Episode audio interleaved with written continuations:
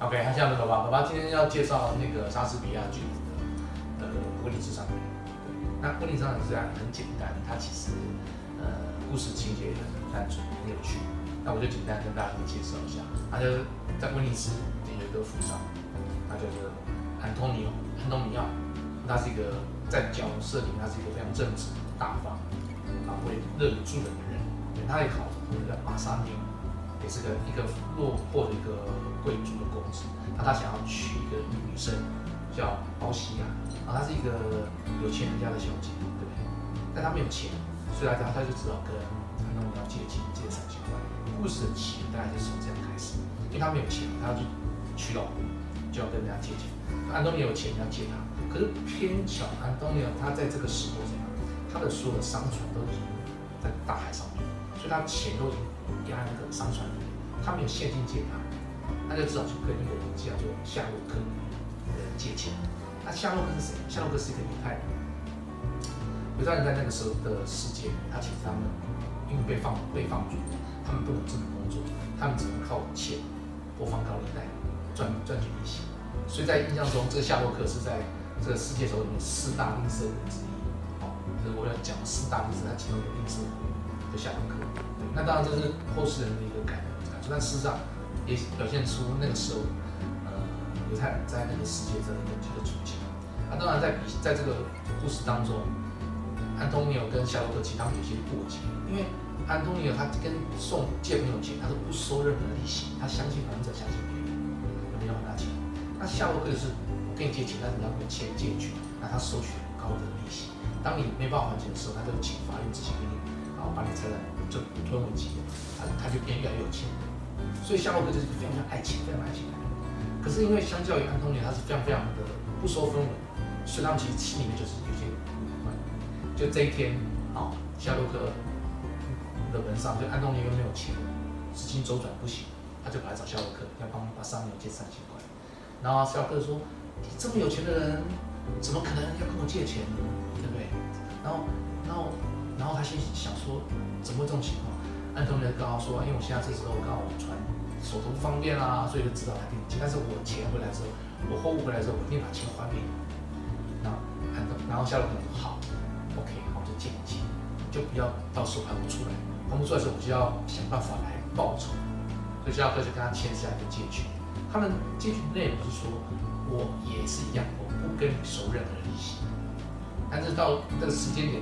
之后，如果你没有把钱还给我的时候，我呢要从你身上左胸口切下一磅的肉，作为我作为我的赔偿。那安东尼说想说怎么可能，到时候钱就会回来了，不用不用担心。所以他就想说啊，他就不理，他就无所谓。反正他这时候就是为了帮助把三明去娶老婆，他就签了这个一个这样的一个一个一个合约。OK，那这个时候把三明拿到这个钱。要去娶老婆啦，对不对？那娶老婆，他的老婆包西亚是一个很漂亮的公主，他们其实已经认识。但是呢，这个包西亚妈妈的爸爸过世时候，他就有有下个命令，就说我的女儿是不能够自由的婚，自由想嫁给谁，来通过要娶我女儿的人要通过考验。第一个你要先立下誓言，如果你来娶我女儿，但是最后没有通过考验，终身不能再娶。然后第二就是说，那你通过通过通过这个事业，那你可以娶到我。所以就是因为这样，很多人，即便是她再漂亮再有钱的公的小姐，她也不敢来。她想说，万一我今天娶不到你，那我又变变没老婆，这样的风险太高了，所以就很难来。但是八三年就觉得说，他一定要去一定要去通过这个考验，所以就带他的钱三千块的呃入入场券门票，就去就要去娶。就就去到那边的时候，他就去到的那个那个地方，他就有很多人来呀，有摩洛哥的亲王啊，有阿阿贡亲王之类的，对不对？那他的考验是这样，上你要来娶这个波西亚小姐，对不对？那他通过考验，那这个考验就是他有三三个箱子，好，那这剩下这三个人嘛，包括这个两个一个亲王一个国王要来，它像一个金的一个银的一个签，对不对？那这里面箱子里面各放着。破晓小姐的照有张照片，谁选那个照片，谁就能娶她。故事就很简单，然后你想想，这都很有戏剧效果，不然你要怎么娶？对那金的箱子，金的箱子，你就写说上面写说，这个是个众人，里面放着众人希望的东西。银的呢，箱子里面放的是说你应得的东西。那切的这个箱子上面写说，你为了东这个东西，必须要牺牲你自己。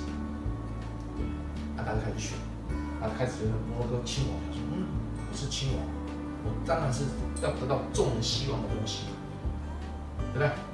他就选那个金色箱子，就一打开，它是一个骷髅的照片，骷髅照啊！每个人最终都希望就是会变成这样子，就他有没有娶到小姐？那阿拉贡亲王当然是选银色的嘛，对不对？我觉得我应该得到这个东西，我应该娶到这个小姐。一打开，就发现一个傻瓜的照片，这个你应该的是让你自以为是就是个大傻瓜。那对巴萨尼就是要选一切，那就是就是一个破小小姐的照片。哦，你为爱付出，所以你就得到真的真爱。那当然，故事有它的意思，但那就是有些戏剧效果。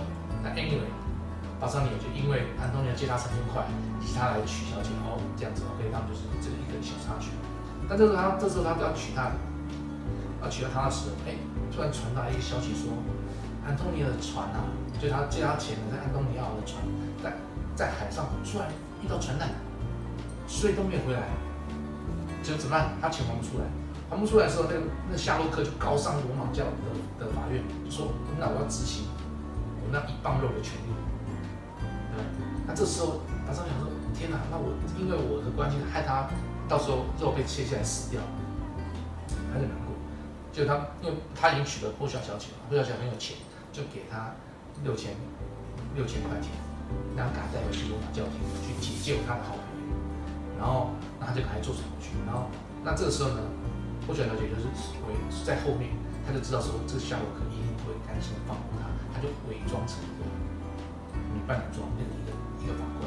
好，那到回到这个罗马的这个那个那个法院上面，那个威尼斯公爵就当法官啊，就问了夏洛克说：“哎，你真的你你你要真的这么残忍的方式去对着安东尼奥把他肉切下来？”他说：“我不要，因为他情况不错，对不对？”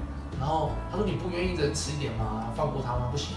对，夏洛克想说，我好不容易找到机会可以报仇，对，他要做这件事。哎，这时候那个女扮男装那个破小小姐跑过来，他就说：哦，我就是一个哪里来的法官，那我来代替他啊。他就问，就问那个夏洛克说：你愿不愿意放过他，或者给你两倍的钱，你可以可以饶过他？他不愿意，他说我就是要把要把他肉切下来。然后呢，破小小姐说：嗯，根据这个合约。你应该做这件事情，因为安东尼奥在这个时时间之内没有如期把这个三千块还给你是按照约定，你可以执行你的权利，那我也允许你做这权利，但是一个前提是，这个合约里面写说，你只能切下它是一磅的肉，不包括能让它流血的所有东西。如果你的这个动作，啊，让它说切。一来你肉面切完切到一半，或者让它流血死了，那你就是违约。你看你这样违约啊，故意致人于死时，然后我就要剥夺你的财产，所有东西。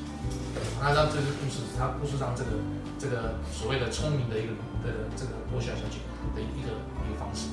那这个肖哥听到讲，哇，我他都慌了，我怎么有办法切下他一磅的肉这么精准，然后让他不流半滴血呢？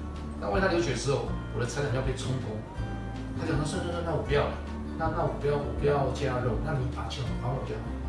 那这这时候法官就说，不行，当初我们给你机会，想说你是不是愿意仁慈一点点，不要伤害安东尼，结果你也不愿意。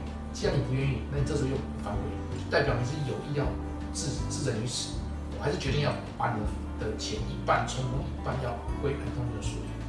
好，所以这故事就是这样到这边。那夏洛克就是为了三千块，他就所有财产都没有。那安东尼就被释放，然后这安东尼奥巴桑尼就很谢谢这个这个女法官。那当然他也不知道是女扮男装。那最后有个小插曲是说，这个女这个女扮男装的的那个法官要离开的时候，这巴桑尼就很感谢他，就说：“你太好了，解救了我朋友。有什么方式是可以回答，可以感谢我？”那那个那个法官就故意说：“那你可不可以把你手上的戒指给我？那这个戒指其实是他当初娶了霍小小姐的时候，他们订他们的订婚戒指。”那他就很舍不得，因为他觉得他答应他不想说，我绝对不能给他。可是这个法官又要他，他就很两难。最后他还是给了他。那那最终当然他最后这个知道他身份之后，那当然就是一个圆满的结局。那这在婚礼上的一个大概的一个架构。那你可以想象在这个戏剧里面，它有很多的角色啊，很多的一些戏剧效果，大概就呈现了一个这样的故事。那当然这中间里面，像爸爸也是回答我这些问题。我最喜欢角色，我觉得最感兴趣的是就是那个夏洛克。他其实就借钱给人家，然后借钱给人家拿钱回来很正常，对不对？但是，但是当然后面的你是觉得说，其实沙沙翁笔下这个故事，也在某种程度凸显出，在那个时代，犹太人所受的一些不平等的对待。也许你们都喜欢安东尼很正直啊、大方啊，其实 OK 的。但是这个夏洛克其实事实上，他其实是一个，他就是他在那个时候他只是就爱钱，他也是有也是只有钱，对不对？那他借钱给别人，他收利息也是很合理。对不对？但是就是说，这个角色里面，他其实就是是一个很有很有戏剧张型张力的一个的一个人，对，那很有趣的一个角色，对，大概就是一个这样一个故事。所以说，我们其实这个礼拜讲这个这个沙翁的这个东西，我觉得是其实就是我觉得我查一些资料，想跟大家来讨论，就是说，我们可以想想看一些不管东西方，我们想想看这个戏剧的起源。其实你想想看，其实这戏剧就是人上上去演。但戏剧的这个戏剧的起源，源在远在有文字可以记录之前，那是什么东西？它常常是唱歌跳舞合在一起，歌舞合在一起。在有在文字记录之前，其实在我们很多考古的壁画里面可以看到，有很多的一些一些色彩缤纷的东西，它都是像是都是像歌舞一样，唱歌跳舞，它就是这个东西。所以，我们这个戏剧的本质。其实是一种模仿，模仿什么？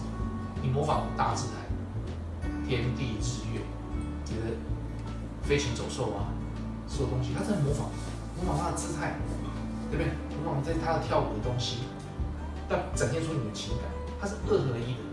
唱歌跳舞其实二合一，那他的一些音乐、一些东西，就是这再就是你的模仿的对象，对。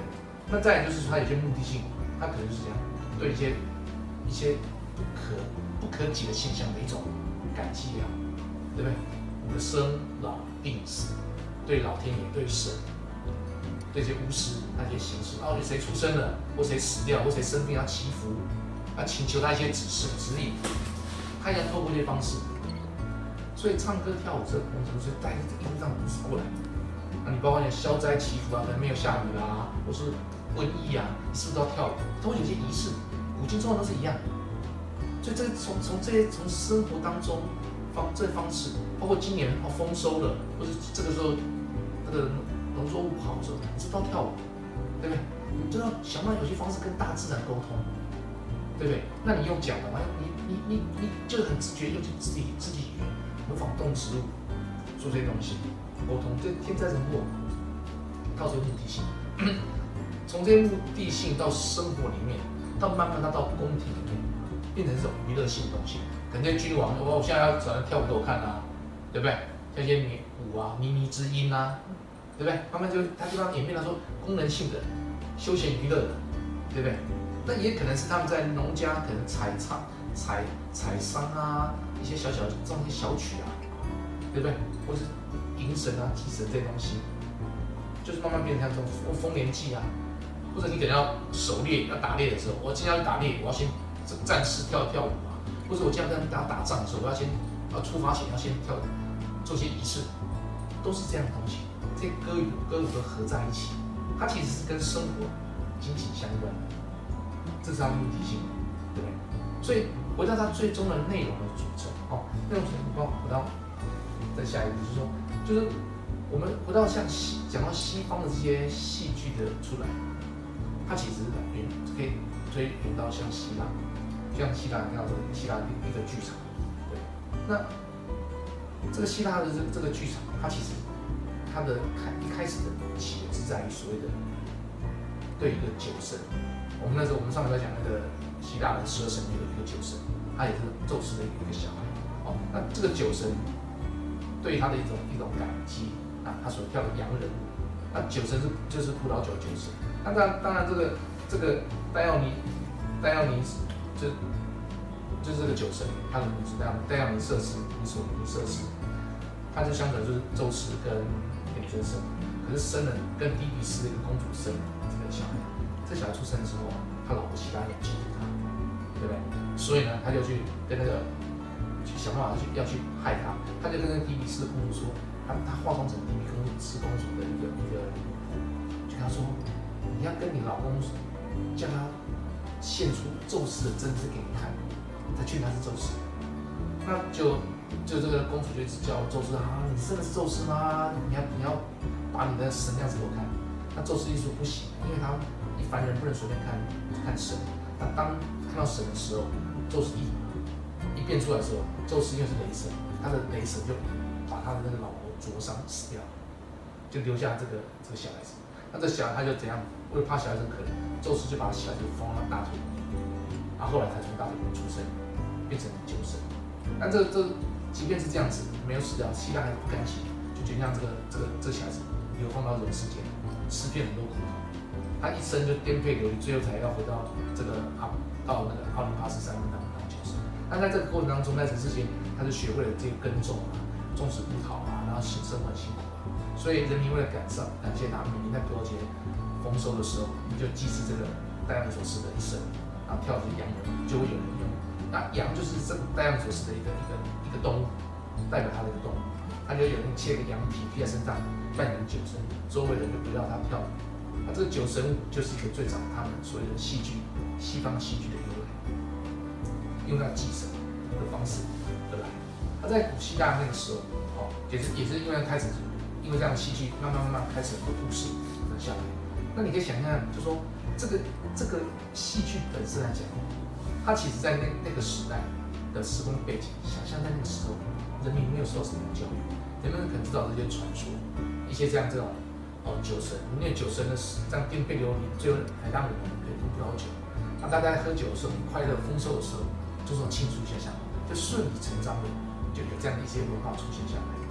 那那个时候的戏剧就是在这样的一个一个大一个大的舞台上面，所以整个戏剧的组成的节奏。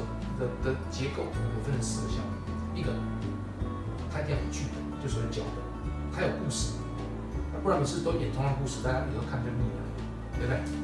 第一个，那第二个还要一个演员，对不对？那第三个还要怎样？还要有一个一个剧场，对不对？还有个地方容纳大家来看的，对不对？第四个要观众，对不对？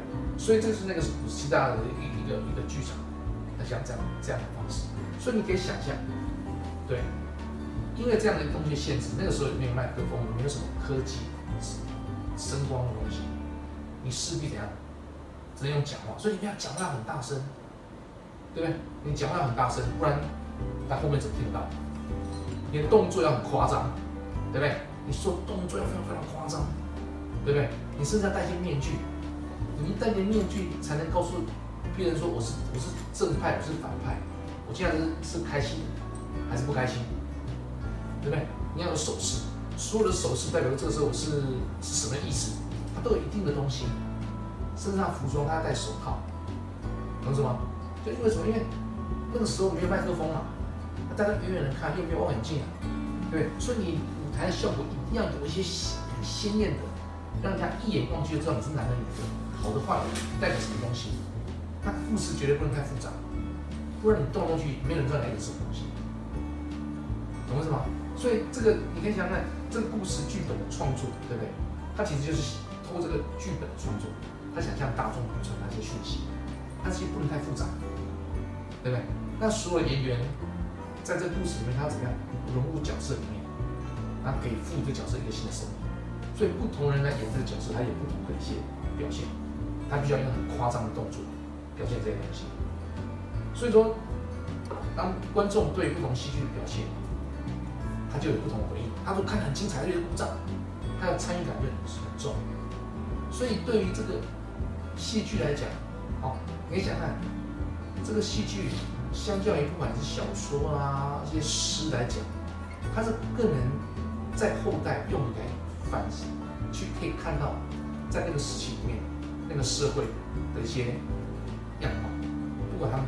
穿的服装也好，他想呈现东西也好，他比你比你比一些小说也好，比一些诗来讲，更能表现出那个时候的人民在想什么，喜欢什么，不喜欢什么东西，懂什么？就是戏曲，所以说会有这么多的剧本，这么多东西，每个剧本里面，比如说用的服装，用的东西，那观众参与度的热热衷的程度，更能表现在那个时期里面，那个人那时候的人类在想什么，喜欢什么东西，大概就是一个一个这样的意思。所以说回到说，像莎士比亚的这个剧本，从希腊很多剧本到现在到莎士比亚剧本，它之所以会大改变是，你看在这个剧场上面。我们说他动作很夸张，服装很鲜艳，除此之外，对不对？但是在莎翁的的剧本里面，他创造很多新的文字，这是一个他最厉害的地方。他透过英文，他创造新的文字，他表达出某些特殊情境，他他创造一些文字。因为他的人物的人物的部分是多样性。以前人物可能就是你可能就是一个很勇敢跟很昏庸，他可能都是对。但是在沙翁的角色里面，他的人物其实是多重性格，他可能是个很勇敢，他也可能也是有一点被权力欲望所所所所挟持的。他可能怎样？他可能很昏庸，他也很柔弱，他可能有很有爱情，他有多面相。可是你如何在这个舞台里面呈现多面相？这就是在沙翁笔下他创造出来一个，他有很多内心独白的一个动作，对不对？早期的歌舞剧是跳啊跳啊跳，欢乐大家知道干嘛。但是在沙翁的剧本里面，很多人一直讲话，他把他内心东西透过内心独白的方式讲出来，你才能知道他的内心的挣扎，他的 OS 是什么东西。这就是在沙翁底下，他让人物赋予他多样性的时候，他又透过一种这样表达的表演的方式，对不对？他内心独白，哦，罗密欧，哦，安东尼奥，什么之类的，他开始把他里面的一些纠结讲出来。你就会知道说，那这个人物不只是勇敢的，他可能还有多愁善感的那一面，懂什么？所以这个东西是在戏剧效果里面，你要想看，在短短这一两场当中，这部这个戏曲，他想告诉你的故事，他想要告诉这些人物的内心的纠结，你才能够让观众融入其中。所以一个剧本要写得好，它不可能，它可能就不像是像小说，那慢慢很多我们的剧本小说。可能会被改编成电影啊，可是那是很后面后代的，就是说我们有更多的一些一些声光或者一些剪辑或一些特效方式，可以把一些东西更清楚表达出来，更精准表达出来，达到这个效果。但在早期，这舞台就是面对面的，也没办法 NG 的，对不对？所以就希望就是要单刀直入的，让每个人能够在那个当状况之下。对所以在这样的场景，你可以想看，他们不不仅要做转换，这些道具，这些手道具也好，服装也好，就是那个时候原汁原味的一个表现。对，好，那可惜我们不是在那个时代，我们现在可能都已经习惯看电影啊，这些有些音响效果。对，可是，在这种样的东西，如果有一天我们可以去看的时候，我们要把我们现在已经习惯的东西先拿下来，尝试在那个时代的人类的时候，这是那个时候的休闲娱乐。也可以就像是我们小时候的舞台剧啊、布袋戏啊、歌仔戏也好，是那个时代的他们的休闲娱乐。他们现在也有什么城市舞台那种现代的舞台剧啊？一样一样，就是舞台剧的东西，只要舞台剧的东西，它一定是在那个当下呈现那个东西。那其实就是说，包括这个跟所有的我看到戏剧也好、电影也好，或后面的剪接那是不一样的。它呈现的是个完美的东西，可是真正舞台剧的时候，演员的功力很。重要，这个整个舞台效果，什么出的东西，它是华丽呢，还是这些场景的转换？某种程度，它是你可以看的欣赏角色，就不只是这个剧本本身。你可能爱的不是一个故事的一个非常完整的错综复杂，你可能要去欣赏是它这中间的转换，还有这些人物他当他的每个人物他的角色的呈现，他如何在这个时间里面把他的纠结让你感受到。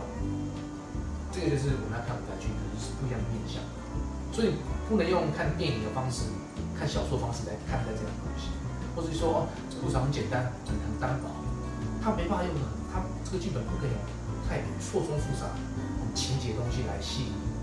可能它一样很简单，但在基本东西都有，在友情、爱情、背叛、决斗、被毒杀、幽灵跟神之间的一些对话，这样的东西很单纯，所以一看就懂。一个阿飘跑跑过来，哦，就是神鬼跑进来了，哦，谁的谁的鬼魂啊，什么之类的东西，你就知道那是什么东西。大概就是一个这样的方式。好，我不会特别去想要喜欢谁，所以你要我讲，我也讲不出所以然来。好，那你那我就说对，不是你也许不见得喜欢，也不是对跟错，但是你觉得这个丹麦国王，对不对？在他的故事里面，他是一个谋杀他哥哥，然后又娶了他大嫂的一个国王，对啊，然后又试试着要想他的他的侄子杀掉，对不对？他在那个宫廷演出那部戏里面，当他发现那个戏剧里面演到他要毒杀的时候，他因为怎样，发现他的计谋已被哈姆雷特发现之后，他自己也会忍不住的不安，对。所以你觉得这个角色是你觉得特别觉得是一个整幕戏里面是一个亮点的，对，就比较会记得。比较记得印象深刻。那王凯翔呢？马克白里面的啊夫人，夫人就好像一切除了女巫，就是都是他造成的。啊，这样子。所以你反倒不会对马克白将军这个这个，就像那个受害者，他像是个受害者，你觉得他像是个受害者。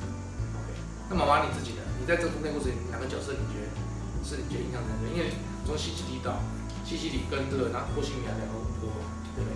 妈妈的这个故事其实它其实有点庞大，但是它其实可以去看看它有好几个构成元素。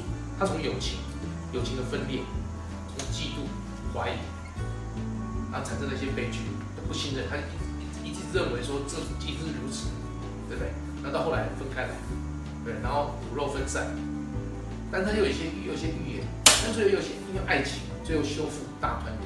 那当然这个故事其实也是，也许你想看看它可能是个老梗，但他其实他他其实中间他就有很多的很多的纠结，很多都是人生的纠结啊，一个背叛、复仇，一个是因为嫉妒想要追求追求权力的上位，对不对？一个因为怀疑而以及他自己的老婆想众叛亲离，他在那边过了很多年，最后他又重新再来。妈妈讲到阿波罗的神谕，其实沙乌笔下的很多剧本，它其实从不管取材于希腊、北欧或是意大利很多地方的这些故事，它其实跟历史上都有些雷同的东西。它借用这个题材，包括我我待会讲的威尼斯商人也是一样，这不是他不是沙乌的原的原创。但是所谓神谕，就是说以前的那个朝代的时候，国王他都认为是君权神授。你看从从希腊那时代，他会有宗教。其实国王你的身份角色是上天赋予给你的，所以他今天他他们在在来讲，他就引用这种概念是，当他要做一个判决的时候，他就请示神明，请阿波罗神殿请示神谕，所以国王是老天爷派下来统治这个人民的。那在国王跟老天爷中间，要谁来沟通，就有祭司，懂不懂？会有个那个祭司啊，他会知道说问谁，他可以说谁告诉你国王什么，所以他会去跟神沟通，然后告诉你说老天爷说什么事情。那这不管是一点神话的概念，或是一些历史，它其实就是一个一个一个这样的一个过程。所以神殿会有个神谕说，哦，那这个阿波罗神说这个谁什么之类的东西一样，其实东西方都是一样的。我们庙里面有庙公啊，你抽签的那个签，它的意思是什么，会有人给你解释嘛。你要么就自己看，要么就自己看，要么你不知道你就要听，因为那个时候并不是那么多有念书啊、受教育啊，所以他一定要有人来当一个翻译的，对不对？所以你相信，你怕你的决定是错误的时候，你只好把它托给一个一个你认为是个比你更有智慧、更有力量的人来帮你做决定。可是这个决定怎么沟通，那就透过从一个中间者。所以所有故事都是像这样子的，对。那这个神谕就是这样，所以你看我们在很多希腊故事里面都有神谕，都有预言嘛。你你终将会被怎么样，什么什么之类，都是就是所谓神谕，对不对？那在西西里岛，就是在我们现在意大利这个地方，那个时候已经是罗马时代，罗马时期的时候，是基本上罗马那时候的所有的宗教也好，它其实是从希腊那边过来的。所以阿波罗或是雅典，基本上就是他算是两个他们的最最主要的一个他们的一个一个神明就对了。所以阿波罗神殿、雅典娜，基本上在罗马人的这在那个时代里面是一个是另外一个他们对，所以说他会请教阿波罗神谕，就是哎，他会告诉你说，结果神谕告诉你的是，哦，你的皇后是一个非常非常忠贞的人，你这个方式是错误的，你如果不把你小孩找回来，你的王国王就会就会就会没有人继承。会没有人继承，对不对？那这套所有的脉络，其实你在远古的希腊故事流传下来，它都一脉相承。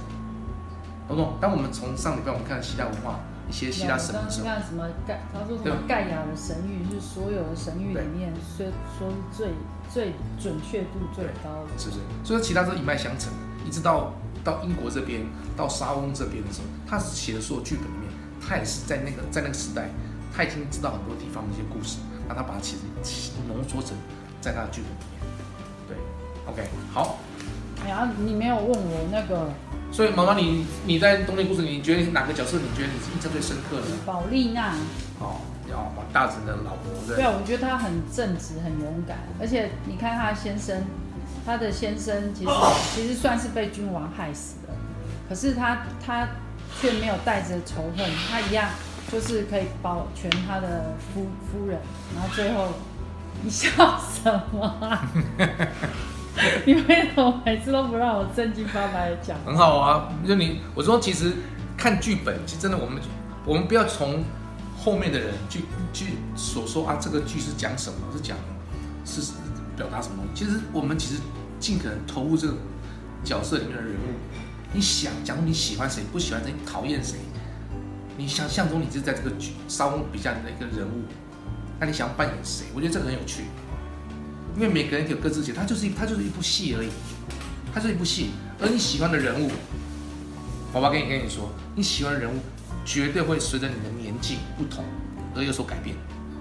小时候你可能喜欢英雄，就像我们看金庸，你可能喜欢张无忌啊，你可能后来喜欢郭靖啊，你可能喜欢谁谁谁。但是随着年纪不同，你会有不喜欢不一样的角色，因为当你慢慢很多有些人生历练之后，你会喜欢的东西就会投射在这个角物上角色上面，你喜欢的东西就自然会不一样。